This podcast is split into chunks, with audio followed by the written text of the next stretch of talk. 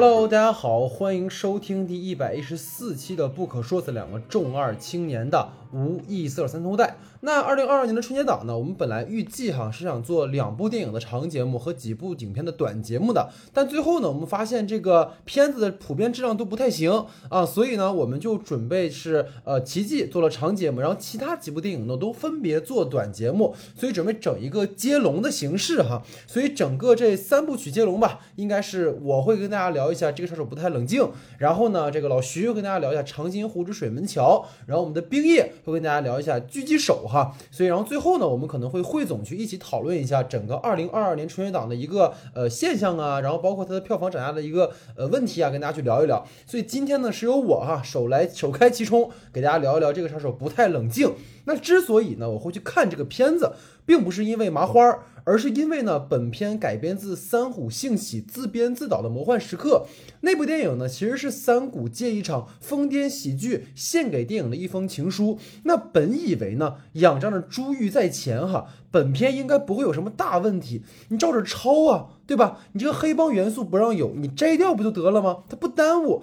但我是万万没想到哈，就老带震惊是吧？本以为只是片名你刻意的去贴吕克贝松这个杀手不太冷，结果是片中处处乱搞致敬。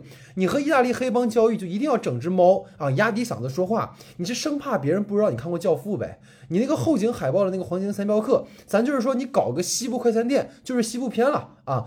还有就是直接你把金凯利原声这个雨中曲拿来放，怎么现在咱就是说你下场雨找个电线杆，你穿着西装拿着伞已经不够你恶心人了呗？你必须得把原声走起来啊！请问你这种致敬和剧情的关系到底在哪儿？你突然你就穿插着这种歌舞桥段，您是当印度片拍了吗？是吧？其实那个三谷的原片的设定是很夸张的，就是睡了老大情妇的小弟，谎称自己认识这个暗杀老大的杀手，那么扬言呢自己能把这个杀手叫来见老大，结果没招了，只能找一个郁郁不得志的替身演员来糊弄这个事儿。有人说麻花版改得好哈，是挺好，咱就真把观众和角色都当傻子耍呗。那我先说一句哈，这个魏翔老师演的是真不错，但是抱歉，您别跟我说这项目说您搞了好几年，还当了十几二十年的配角，这都是电影外的附加分，你少拿感情牌来糊弄事儿。咱评价电影就聊电影本身，好吧？魏翔饰演的魏成功，典型的就是《喜剧之王》里面尹天仇的设定，郁郁不得志的草根群演，开场上来抢戏也是干脆拿星爷的类似桥段直接改吧改吧就放上了。但是拜托你，马丽和黄才伦姐俩是要找一个会演戏的，去当着大哥面装杀手的人啊！你不是说找个傻子愣当大尾巴狼，您都不考察一下吗？就看大哥搁那装疯卖傻，被大炮一炸了就认可他的演技了呗？您那是去送死啊！你反过来看，你这个未成功也是一样的，迫切的想要扬名立万的心情，我们都能理解。但拜托你也考察一下项目，对吧？就魏成功这种人，老了绝对是保健品界人人疯抢的宝矿啊！人说就信。啊，您可能会想说，那原著本来故事就蛮离谱的，但是我必须要说一下，三股幸喜的喜剧虽然荒诞，但是其内部的逻辑是完全能够自洽的。比如说，为什么要找演员来演？因为小弟允诺老大五天的时限将至，不得已只能找个当了几十年替身的有经验的演员来扮演杀手。至于饰演杀手的演员村田，开始并没有答应导演如此突兀的邀约，一听就是诈骗。那紧接着，影片的试点就转到村田这边，拍他在片场的不易，以及他总会去戏院重复看一部经典英雄片。他崇拜着荧幕上的英雄，现实却是郁郁不得志。你足够的动机驱使之下，村田才答应了出演。而且到了小镇上，人家一定要先看到摄影机嘛，对不对？你才能相信真的是有拍摄的。来，咱回头看看咱这边哈，嘛呢在这儿啊？这个魏成功是真傻呀，也不管有没有摄影机哈，披着大衣就开始演杀手。咱说是真二零二二年了啊，这个拍摄媒介是越发智能了，就那么耿直的相信了，这不是溜傻子吗？啊，雇的人傻，被雇的人也傻，您合着糊弄谁呢？这不就是糊弄银幕外的观众吗？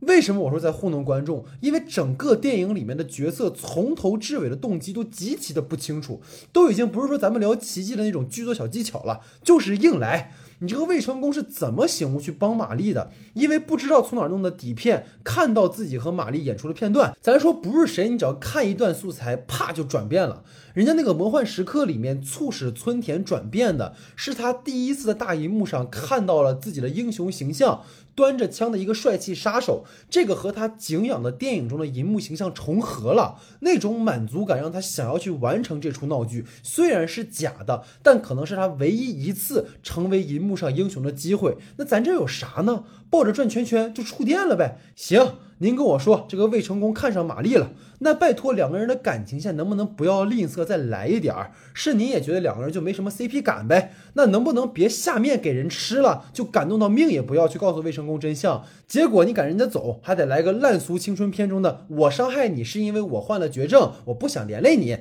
拜托，都不是傻子，怎么就醒悟了呢？被雷劈了吗？那可能都合理点哈。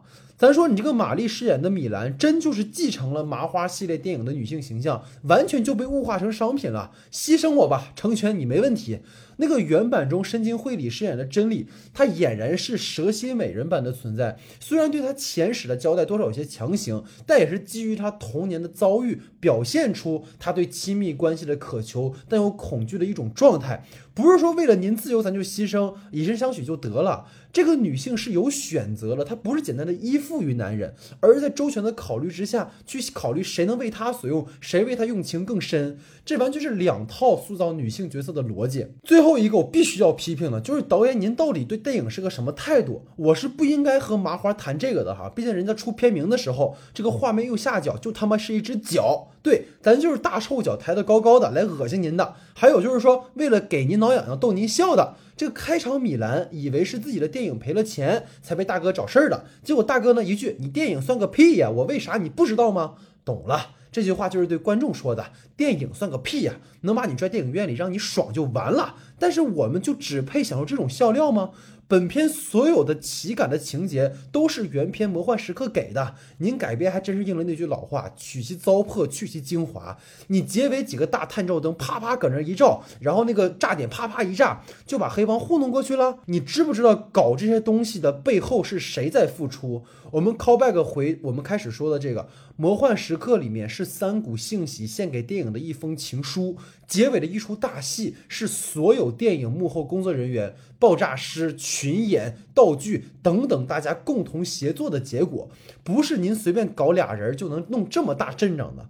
我为什么喜欢《魔幻时刻》？我最后还要再说一下，因为那是我在疫情的时候买了投影仪，在我们家那个大白墙上看的第一部电影。